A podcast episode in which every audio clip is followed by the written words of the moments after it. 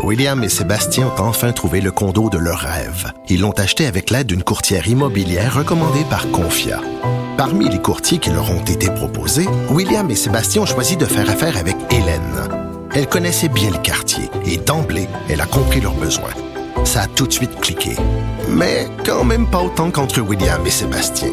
Confia, on se dédie à l'espace le plus important de votre vie. Confia fait partie d'Espace Proprio, une initiative de Desjardins. Vincent Dessureau. Le, le commentaire de Richard Martineau. Des commentaires pas comme les autres. Bonjour Richard. Euh, salut Mario, je, viens de recevoir tout juste, là, avant d'aller en onde, un message de, je sais pas si tu connais l'avocat François Côté. L'avocat François Côté, il vient de m'envoyer ça. J'ai vérifié, j'ai vérifié, vérifié son information. C'est la ville d'Hamilton en Ontario. Est-ce que tu en as parlé de ça? La ville d'Hamilton en Ontario a mis sur son compte Twitter, et ça c'est vrai, je suis allé sur le compte Twitter de la ville d'Hamilton d'Ontario il y a deux jours. Alors voilà, je vais te lire ça. Euh, Rendez-vous euh, pour avoir le vaccin de la COVID qui sont maintenant disponibles pour les Noirs et autres groupes racisés. Personnes de couleur âgées de 18 ans et plus qui vivent dans les codes postales le L9C, L8W, LBL. Donc, écoute, ils ont ouvert des, des, des, des cases horaires pour les vaccins pour les gens qui sont noirs ou racisés. Ça, je la comprends pas. Euh, par tranche d'âge, je peux comprendre, mais par couleur Mais de peau. par code par postal, à la peau, limite, là. si t'as des quartiers qui sont vraiment très, très, très, très chauds, des quartiers où c'est problématique. Oui, mais t'as rien qu'à dire euh, les gens de tel code postal et c'est tout. Mais là, c'est les gens noirs qui habitent dans ce code postal-là. C'est-à-dire que si t'es blanc et t'habites dans ce code postal-là, c'est pas pour toi. C'est pour les gens noirs. Est-ce Ouais, que- je- effectivement, je le vois, là. Écoute, là, tu Ah le non, vois, mais là? d'abord, faut- ouais, non, non, ouais. Euh, à mon Écoute, avis- à mon c'est, avis, c'est euh, même, tu- à mon avis, c'est illégal. Ben À là, mon avis, c'est pas permis au Canada. ça- Tu peux pas, bon discriminer. sens. À mon Ça avis, c'est- illégal, carrément. Ville d'Hamilton. Hey, ça te tente-tu de jouer au bingo? Ouais. OK, alors le variant nigérien, c'est le B11207. Le variant danois, c'est le B11298. Le variant brésilien, c'est le B11248. Et le variant sud-africain, c'est le 501V2. Bingo! non, mais c'est vrai, là, c'est vraiment les... les Mais là, tu vas revenir, on, avait cette discussion-là. Est-ce qu'on peut nommer un variant par son, son origine? là? Euh, mais là, tu as une autre suggestion, si j'ai bien compris, toi. Alors, euh, Laura Julie, Julie Perrault de la presse, euh, c'est hier, je crois, ou avant-hier, elle a écrit qu'on devrait donner des noms, de, des prénoms, comme on donne aux ouragans. Des prénoms. Donc, il y aurait, je sais pas, le variant Mario, euh, le variant Sylvie, Mais c'est pire. Imagine comment, comment quand c'est ton prénom. Ben, c'est pire. Ben, écoute, premièrement, si tu donnes un nom, un prénom de fille, ben ça c'est sexiste, ça n'a pas de bon sens, donc on enlève ça. Si tu donnes un prénom à consonance étrangère, exotique, Pedro, par exemple, ben là, tu sais comment les Québécois sont racistes. On est tellement racistes et tellement xénophobes. Là, tout le monde va prendre un bat de baseball et courir après les Mexicains qui sont au Québec en disant c'est de votre faute. Donc, euh, moi, je- ce, que je, conseille, c'est de donner seulement des prénoms qui ont- que portent habituellement les hommes blancs de 50 ans et plus. Richard, Benoît, Serge. Serge, ce serait bon. Roger. C'est bon, c'est le variant Roger. Comme ça, tu sais, s'ils se font taper dessus, c'est pas grave, c'est un boomer de moins. Mais tu sais, euh, elle a vu, veut vraiment de donner des, des prénoms. Mais c'est une joke. ça. Non, non, mais elle a écrit là-dessus, donner des prénoms comme parce les- que les variants, là, c'est pas... Euh... mais- mais, on nomme selon l'origine où on l'a découvert, c'est sans préjudice au peuple en question. C'est comme... On est en train de virer fou, là, ça, c'est décourageant. le, Euh, variant, le variant Sylvie, tu vois. Ah ouais. Tu sais, Bon. déjà, quand on a commencé avec les, les ouragans à donner des prénoms, au début, c'était rien que des prénoms féminins, puis là, ils ont dit c'est sexiste, c'est en train de dire que des ouragans, c'est comme des femmes, c'est énervé, c'est hystérique, etc. Donc, ils ont dit, bon, un ouragan, ça va être féminin, un ouragan, ça va être masculin, mais là, on va-tu niaiser comme ça, là?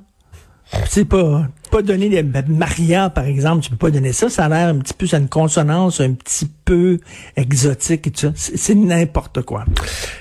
Est-ce que tu as aimé ta cérémonie des Oscars? Toi qui as vu Hey, sûrement appris- tous les films? J'ai appris, non, pas beaucoup. J'en ai vu quelques-uns, mais pas, pas beaucoup. Je regarde beaucoup de, les bandes annonces de films, puis beaucoup de films récents qui ne m'intéressent pas. Vraiment. Et je me réfugie beaucoup dans le cinéma des années 60-70 ces temps-ci. Mais j'ai regardé, bon, je voulais pas regarder, c'est plate. Il y a rien de plus plate que la soirée des Oscars, mais ma blonde devait le regarder pour sa chronique. Donc, j'ai jeté des coups d'œil de temps en temps et j'ai appris quelque chose. Ah oui? Après euh, trois ans des Oscars, j'ai appris que le racisme, Mario, c'est pas beau. Alors, ce n'était que ça. Il y a tous les discours, mais tous les discours de chaque personne qui montait sur scène. Là, je me disais, penses-tu vraiment qu'un policier là, raciste, il y en a, là. C'est un policier raciste qui est au Texas, par exemple, Caroline, du Sud. Puis là, il a regardé les Oscars et il dit, ah, c'est vrai. Le racisme, c'est pas beau. Il y a un comédien qui vient de le dire. Mon Dieu, prise de conscience. Et le lendemain, il est gentil avec... Tout ça, c'est rien des, des millionnaires, des multimillionnaires qui se sentent coupables d'avoir une vie quand même qui est assez douce une vie quand même de privilégiés, puis en plus ils gagnent des prix. Alors ils vont chercher, puis là, il faut qu'ils montrent que c'est pas rien que des vedettes c'est aussi des gens avec une conscience sociale. Et c'était une suite ininterrompue de, de discours avec des causes sociales, puis le vivre ensemble et tout ça. J'ai hâte de l'époque, et c'était comme ça dans les années 60-70, je, suis nostalgique, mais j'ai hâte de l'époque où les gens montent, euh, remercient leur équipe, remercient les gens qui ont voté pour eux, et sacent le camp de la scène. Pourquoi ils se sentent obligés de faire la leçon à coup de morale? C'était insupportable.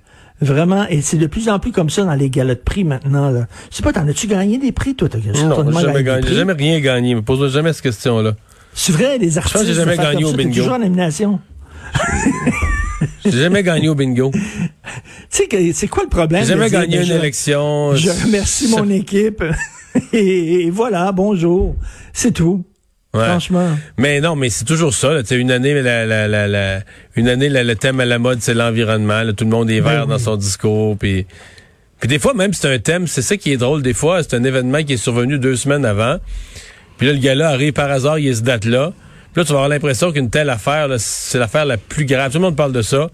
Puis les mêmes, les mêmes artistes, mettons, le mois d'après, ils n'en parlent plus, là. Ils s'impliquent pas pour ça. Ils font pas, ils deviennent ah, pas membres d'aucun organisme. Ils font, c'est le thème à la mode ce soir-là. Tout le monde est ému par la même affaire. Tout le monde parle de ça. Quoi, quoi ça peut changer quoi que ce soit là? Je veux dire, oui, il y a des problèmes de racisme aux États-Unis, on s'entend, mais c'est tu parce qu'un acteur qui a gagné un prix?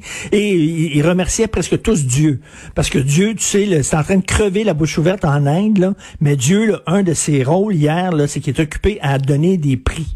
Tu comprends? Ah Dieu, en disant, lui, là, en, puis là, il y, a des, il y a des, petits Indiens qui priaient Dieu, là, en disant, viens m'aider, puis il a dit, attends une minute, parce que là, je suis en train de décider du gagnant, du meilleur état de soutien.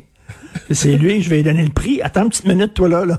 Et là, ça s'arrêtait pas de dire Dieu comme si Dieu, c'était une de ses missions, c'est que toi, tu gagnes un prix. Faut-tu être nombriliste à peu près, ça? Tu t'inquiètes, tu t'inquiètes du congédiement d'une lanceuse d'alerte, c'est le devoir qui révèle ça ce matin. Oui, c'est ça. 24 ans, travaillant dans un CHSLD public, un hein, CHSLD public. C'est pas une résidence personnelle privée. Euh, elle a vu, elle, elle a répondu, en fait, à la demande de Legault, le, programme Je contribue, mettez l'épaule à la roue. Elle a décidé de relever le défi. Elle est allée travailler là.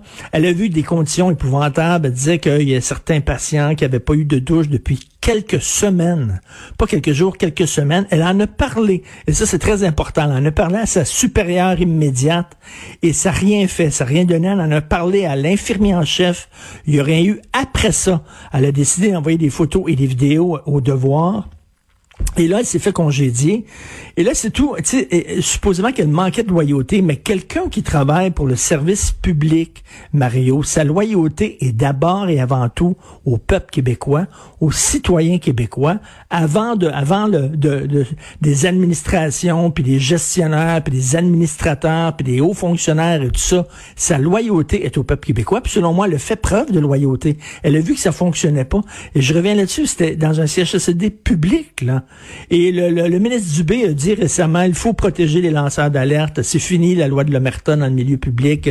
Il faut vraiment, s'il y a quelque chose qui va pas, c'est votre devoir même de le dire et d'en informer. C'est ce qu'elle a fait, on a sacré d'or. Pas fort, là.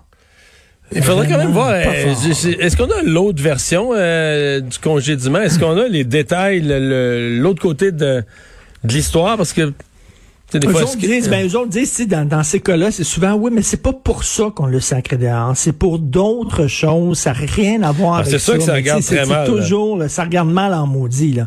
Ça n'a rien à voir avec ça. Elle, elle a dit, là, elle, ce qu'elle dit, c'est que non, non, ils lui ont dit carrément, t'avais pas d'affaire à aller voir des journalistes, blablabla. Écoute, c'est certain qu'au début, ton premier réflexe, c'est d'aller voir ton supérieur immédiat, puis d'en parler avant peut-être de se tout laisser aux journalistes, peut-être, là.